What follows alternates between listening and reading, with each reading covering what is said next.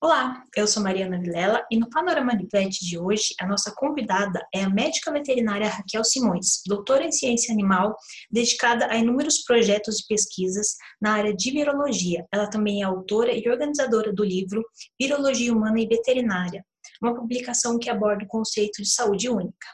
Acompanhe agora a entrevista, mas não esqueça de se inscrever no canal, badalar o sininho e compartilhar.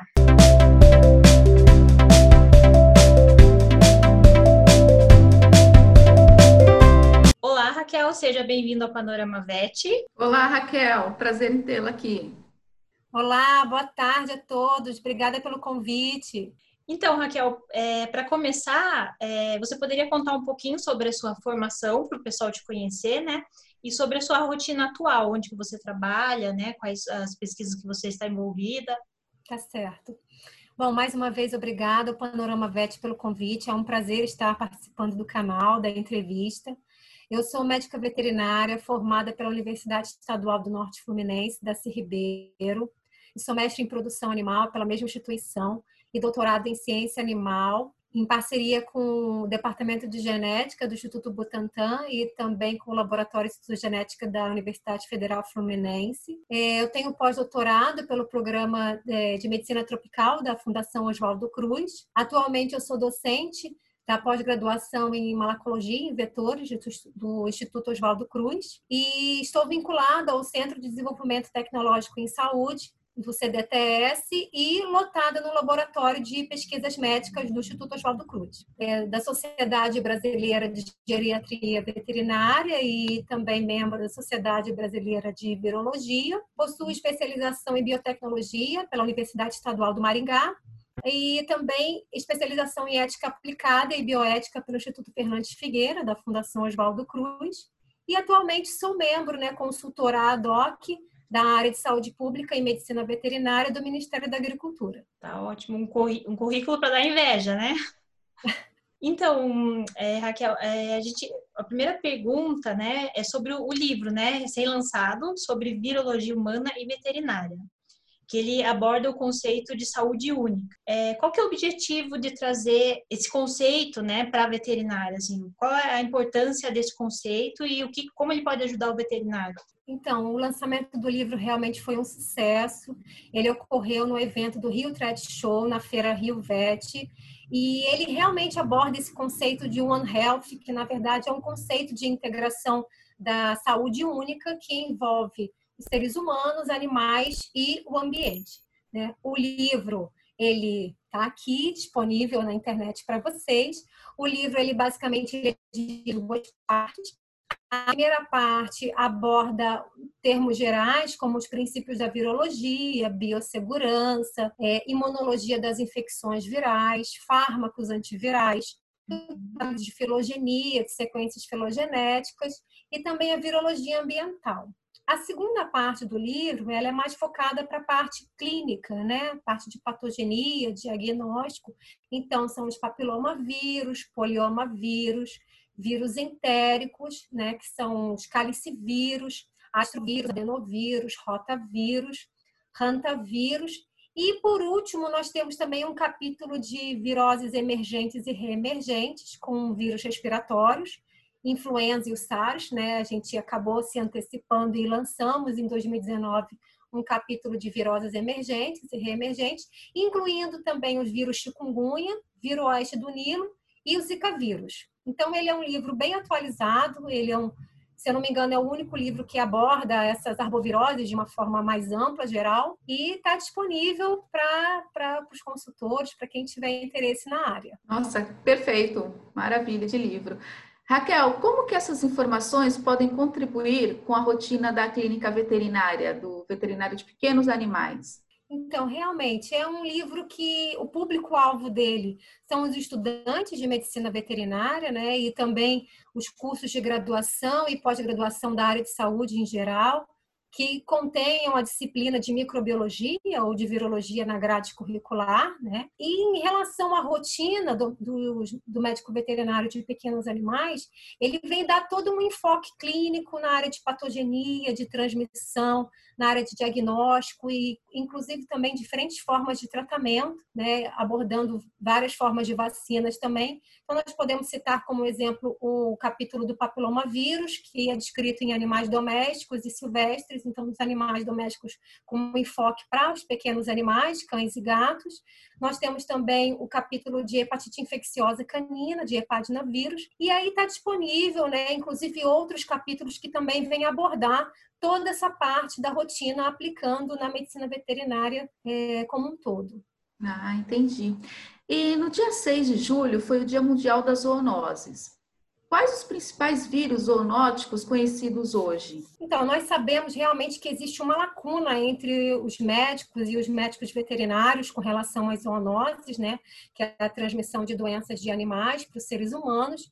E já foram descritos mais de 500 vírus zoonóticos de diferentes famílias taxonômicas que já têm sido descritas. Entre elas, nós podemos abordar como das principais são as febres hemorrágicas, né? Que são provocadas pelo vírus da dengue, vírus da febre amarela, hantavírus e o vírus da raiva, né? Que inclusive nós tivemos um episódio recente aqui no interior do Rio de Janeiro, em Angra dos Reis. Nossa, certo. E assim, estudos sugerem, né, que agora falando um pouquinho do Covid, né, vamos falar aqui um pouquinho do Covid, é, que estudos sugerem que é, os pangolins, uma espécie de tamanduás escamados, podem ser os transmissores intermediários do novo coronavírus. Que daí passou para o morcego, né? É, quer dizer, veio do morcego, daí chegou no, no tamanduá. É, assim, para a gente entender um pouco como é que funciona, né? Como é que o, o, o vírus ele se manifesta ali, ele, ele, ele precisa sofrer uma mutação para chegar a atingir o, o ser humano, ou de repente é uma é por questões de falta de higiene ou por condições que, né, se, que se juntaram para que isso, né, favorecesse ao ser humano ser acometido pelo vírus, né? Então, eu queria entender, que, que você explicasse assim brevemente para a gente o que, que precisa para um vírus conseguir chegar ao ser humano, sair de um animal e conseguir chegar no, no ser humano, né? Então, é, é uma pergunta muito interessante, bem complexa, e eu vou tentar abordar todos esses aspectos. Bom, a gente sabe que o genoma do SARS-CoV-2, que foi identificado em 2019 em Wuhan, na China, ele é um RNA vírus com 30 mil nucleotídeos. Ele é um vírus bem grande. E então, aproximadamente 4 mil nucleotídeos é que são importantes para as informações genéticas necessárias para o vírus penetrar na célula do hospedeiro. E ele penetra através de uma proteína de espícula chamada spike protein. E essa proteína ela já foi observada, sua estrutura tridimensional, por modelagem computacional, utilizando técnicas de microscopia crioeletrônica. Ok. E como vêm as mutações? Né? Então, justamente pelo genoma do vírus ser muito complexo, ser um RNA viral, parte do SARS-CoV-2 ele é policistrônico e outra parte é monocistrônico. O que, que isso significa? Isso significa que o vírus ele adquire uma série de mutações genéticas, né, que permite, além das alterações no seu genoma, também variações nas suas proteínas. Com isso, essas é, isso vai permitir essas recombinações dos genes inteiros ou fragmentos genômicos com a incorporação de genes celulares para o processo de replicação viral. E o que, que isso me dá? Isso vai viabilizar que uma nova a, a infecção de uma nova espécie. Né? Então, todo esse processo ele é chamado de spillover, que na verdade é o que? É um salto, é um, um derramamento com a introdução de um, de um novo vírus numa nova espécie até a adaptação numa espécie hospedeira. Ainda sobre o Covid, Raquel, o que se sabe até agora sobre a transmissão para outras espécies, principalmente cães e gatos? E como se pode afetar a saúde deles nesse caso? Então, a gente sabe que o coronavírus ele está presente já, nos, já foi descrito nos animais domésticos e nos animais silvestres, né? Nós temos o gênero alfa coronavírus, que ele provoca infecções em pequenos animais, né? Nos caninos, então, ele provoca um quadro de gastroenterite diarreica, né? E nos felinos ele acomete um quadro de peritonite infecciosa felina, que é a PIF. Já o gênero beta coronavírus, ele acomete três espécies. Então nós temos o MERS, o SARS e o SARS-CoV-2. Em 2002 e 2003 nós temos então, inclusive, é, que o SARS-CoV ele surgiu a partir da recombinação de um coronavírus de morcego.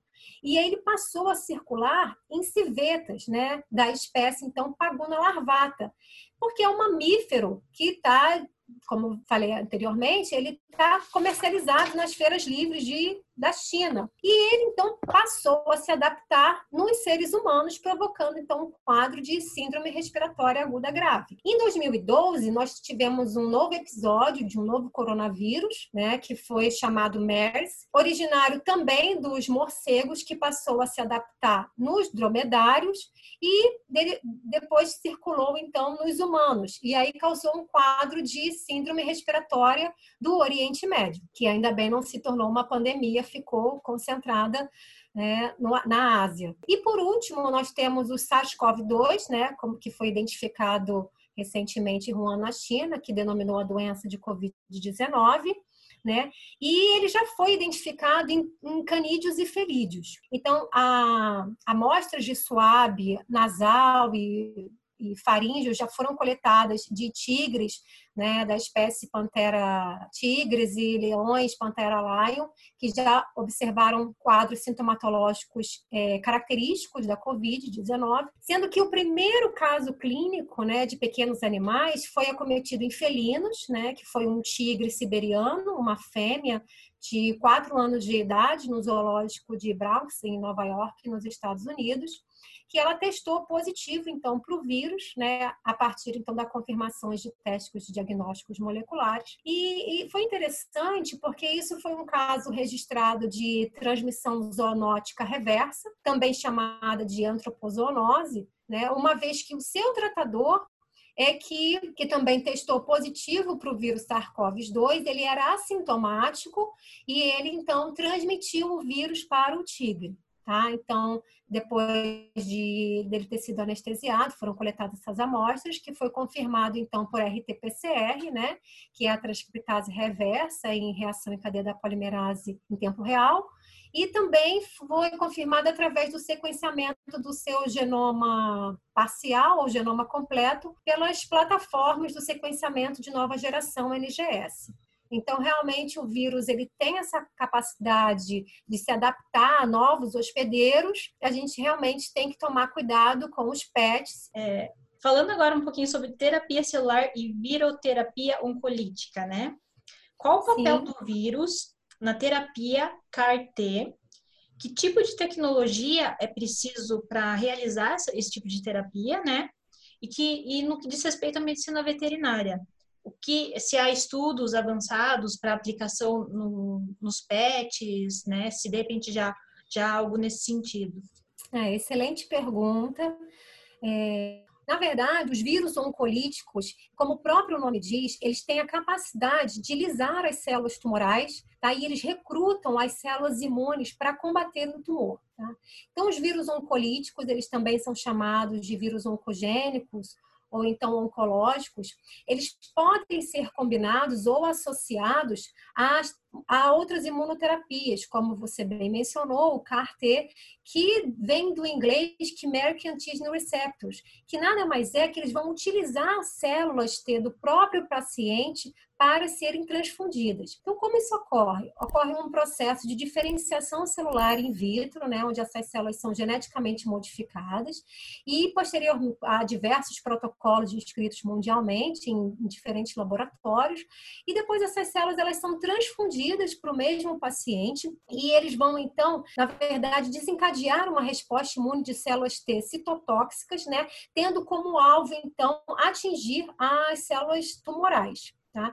Então, é, atualmente existem vários ensaios clínicos que vêm sendo desenvolvidos e apresentando resultados desafiadores e também muitos resultados animadores.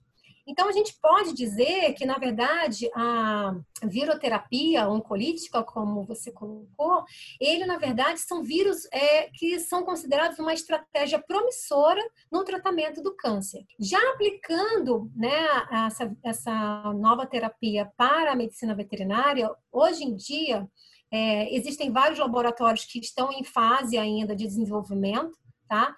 Mas o que eu posso adiantar no momento é que ele já tem sido aplicado em pequenos animais, principalmente em casos de linfomas caninos. E com relação também à oncologia veterinária, né, é, existem inúmeras terapias também que já estão sendo testadas, inclusive brevemente eu vou poder estar lançando pela primeira vez de antemão uma nova terapia que nós estamos é, desenvolvendo, né, justamente transferindo é, de testagem de células in vitro para aplicação em animais, mas isso ainda está em andamento, em fase de estudo, tá? Então, em breve a gente vai estar tá anunciando uma nova metodologia também para vocês. Que ótimo, quanto conteúdo bom. E, e, é uma novidade maravilhosa, né? Vamos esperar com uma ansiedade grande aí esse seu retorno com essa novidade. É, já estamos no final do programa e eu queria saber se você quer deixar, Raquel, uma mensagem para os nossos é, que acompanham o nosso programa aqui no Panorama VET. Fique à vontade. Claro.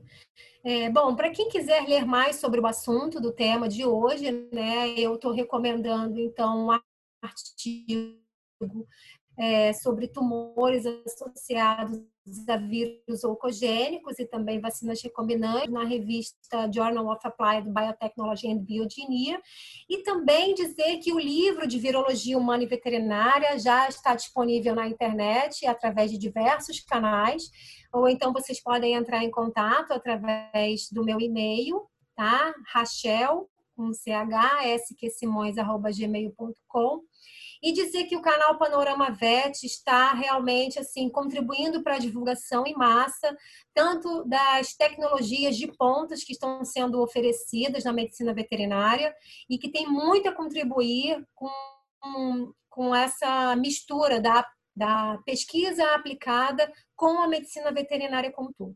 E que nesses momentos de pandemia, né, que a gente continue no nosso isolamento social, como está sendo feito, e se você puder, então, fique em casa, né? E agradecemos mais uma vez é, o convite e até breve. Muito obrigada. Nós é que agradecemos, Raquel, pela sua presença com todo esse conteúdo fantástico. Muito é obrigada. É, esse é esse o objetivo, né? Trazer a ciência para que ela fique mais, que as pessoas entendam, né? Para todo mundo entender, mais próxima da gente, né? Porque a nossa vida é uma ciência, né? Tudo faz parte da, né, vírus, a gente precisa entender pelo menos um pouquinho. Mas a gente agradece e as portas estão sempre abertas, né, para futuros temas, né? E muito obrigada, Raquel. Exatamente. Obrigada, Eu Raquel. agradeço mais uma vez o convite. E é exatamente isso. Nós vivemos, né, numa uma seleção natural, né? Então, e nós temos que nos adaptar a essas mutações dos vírus e as mutações da nossa rotina diária. E a ciência básica e a ciência aplicada vem nos, justamente nos mostrar como nos adaptar na, nessa nova rotina diária nossa. Então, é esse novo normal que as pessoas estão se adaptando e a gente continua a todo vapor pesquisando e aplicando novas tecnologias. Tá certo, tá ótimo. Parabéns pelo trabalho, um trabalho maravilhoso. Parabéns, parabéns pelo livro também. Tenho certeza que vai já está auxiliando muitas pessoas aí. Obrigada, gente. Obrigada. Beijo. Beijão. Beijo, até, até a próxima.